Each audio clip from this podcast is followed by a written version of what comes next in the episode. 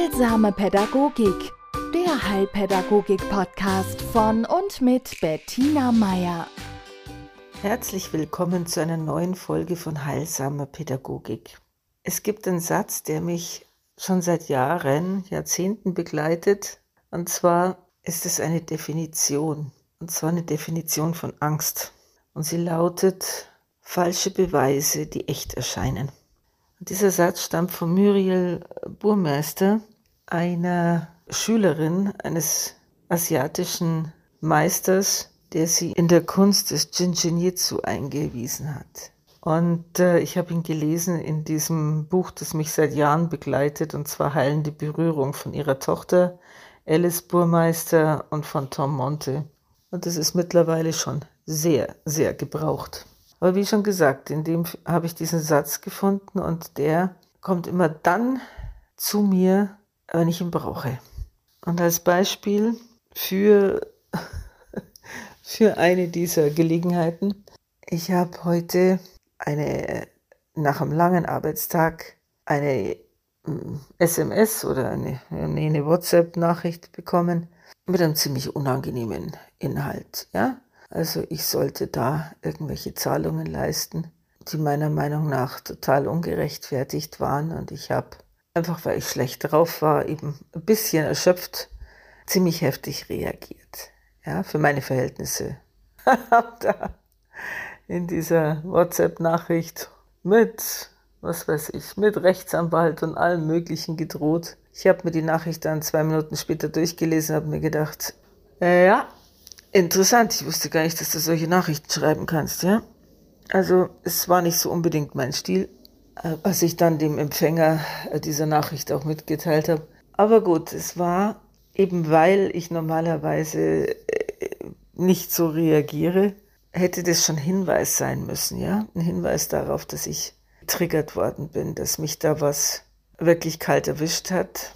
Okay, und ich habe mich dann wieder abgeregt und ich bin nach Hause gefahren. Ich habe begonnen, mir ein Abendessen zu machen und musste Sachen aus dem Kühlschrank rausholen. Und ich weiß nicht, wie es bei Ihnen ist, aber mein Kühlschrank ist manchmal in der Art und Weise, wie er eingeräumt ist, mehr so die Tetris-Variante, ja. Ich habe zurzeit einen recht kleinen Kühlschrank, also da muss manches einfach übereinander, nebeneinander in guter Passung liegen und manchmal weigert sich eins dieser Teile, ne? Oder wie soll ich sagen, strebt nach Freiheit oder der Moment, in dem man die Tür öffnet, wird diese Expansionskraft und diese hm, Weite genutzt und bestimmte Teile stürzen sich aus diesem Kühlschrank. Und da mein Kühlschrank zurzeit auf dem Gefrierteil steht, ist es also dann ein Fall aus mindestens einem Meter Höhe. Eben, ich öffne diese Tür und was fällt heraus? Nein, kein Stück Butter oder irgendwie eine, eine Wurst oder ein Käse, irgendwas, was dann, sagen wir, stationär liegen bleibt, sondern es fällt heraus eine leider Gottes schon geöffnete Plastikverpackung mit roter Beete. Das Ganze klatscht mir vor die Füße. Und wer je äh, gekochte rote Beete gegessen hat oder eben, wie schon gesagt, mal in der Hand hatte, der weiß, was das für eine Sauerei gibt. Ne? Also gut, Sahne ist schlimmer, finde ich ganz ehrlich, äh, von der Konsistenz her. Aber optisch machen die roten Beete was her und ich, ich habe dann runtergeschaut und gedacht, wow, ich bin Krimi-Fan, ja? Und diese, diese Optik, dieses Flex, der dann wirklich wie ein, also das sah aus, als hätte, wäre da ein mittelgroßes Tier gestorben, ja? Und zwar heftig. ich, ich war so fasziniert von diesem sehr malerischen, sehr effektiven Bild, dass ich gar nicht groß dazu gekommen bin, mir zu überlegen, mein Gott, jetzt darfst du die ganze Sauerei wieder wegwischen, sondern der Satz, der mir kam, war falsche Beweise, die echt erscheinen. Ja, es sah aus wie ein Blutfleck.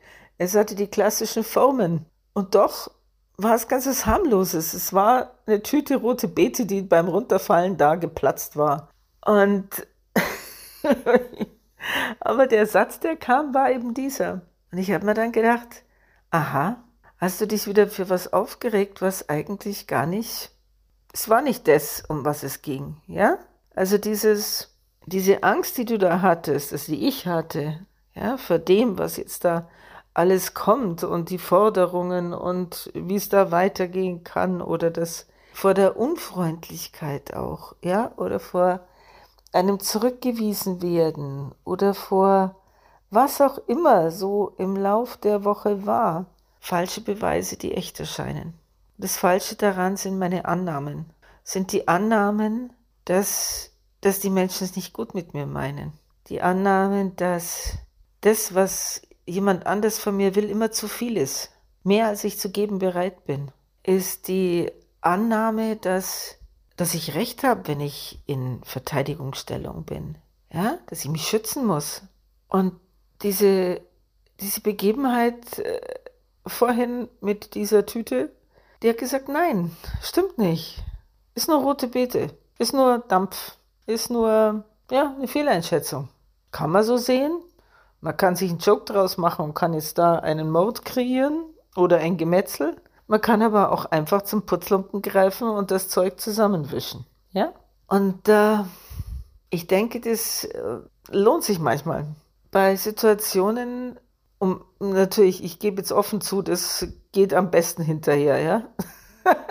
Dieses Meisterstadium habe ich auch noch nicht, dass ich in der dass ich in der Situation schon, in der es mich gerade ärgert, nervt, auf die Palme bringt, schon so weit bin. Aber dass man sich wirklich fragt, ist es das, wofür ich es halte? Lohnt sich der ganze gefühlsmäßige Aufstand? Oder wäre es vielleicht auch eine Möglichkeit, dass es anders ist? Ja? Kann ausschauen wie Blut, muss aber nicht kann ausschauen wie eine willkürlich oder wie eine beabsichtigte Beleidigung. Vielleicht war es das gar nicht, vielleicht war es ein guter Rat, vielleicht war es eine Meinung, vielleicht war es etwas, was der oder die andere gesagt hat, äh, ohne, ja, das sich nur auf sie bezog und man selber war überhaupt nicht gemeint. Ja? Also schauen Sie mal ein bisschen hin oder begeben Sie sich auf Spurensuche. Oder sagen Sie sich einfach das nächste Mal, wenn, wenn Sie vor irgendwas Angst haben oder eher Angst, wenn Sie fürchten. Befürchten ist eigentlich eher dieses, ja? Also eine Furcht vor etwas, was vielleicht kommen könnte, aber vielleicht gar nicht sein muss. Ja? Falsche Beweise, die echt erscheinen. Mit diesem Satz wünsche ich Ihnen eine gute Woche. Heilsame Pädagogik der Heilpädagogik-Podcast von und mit Bettina Meier.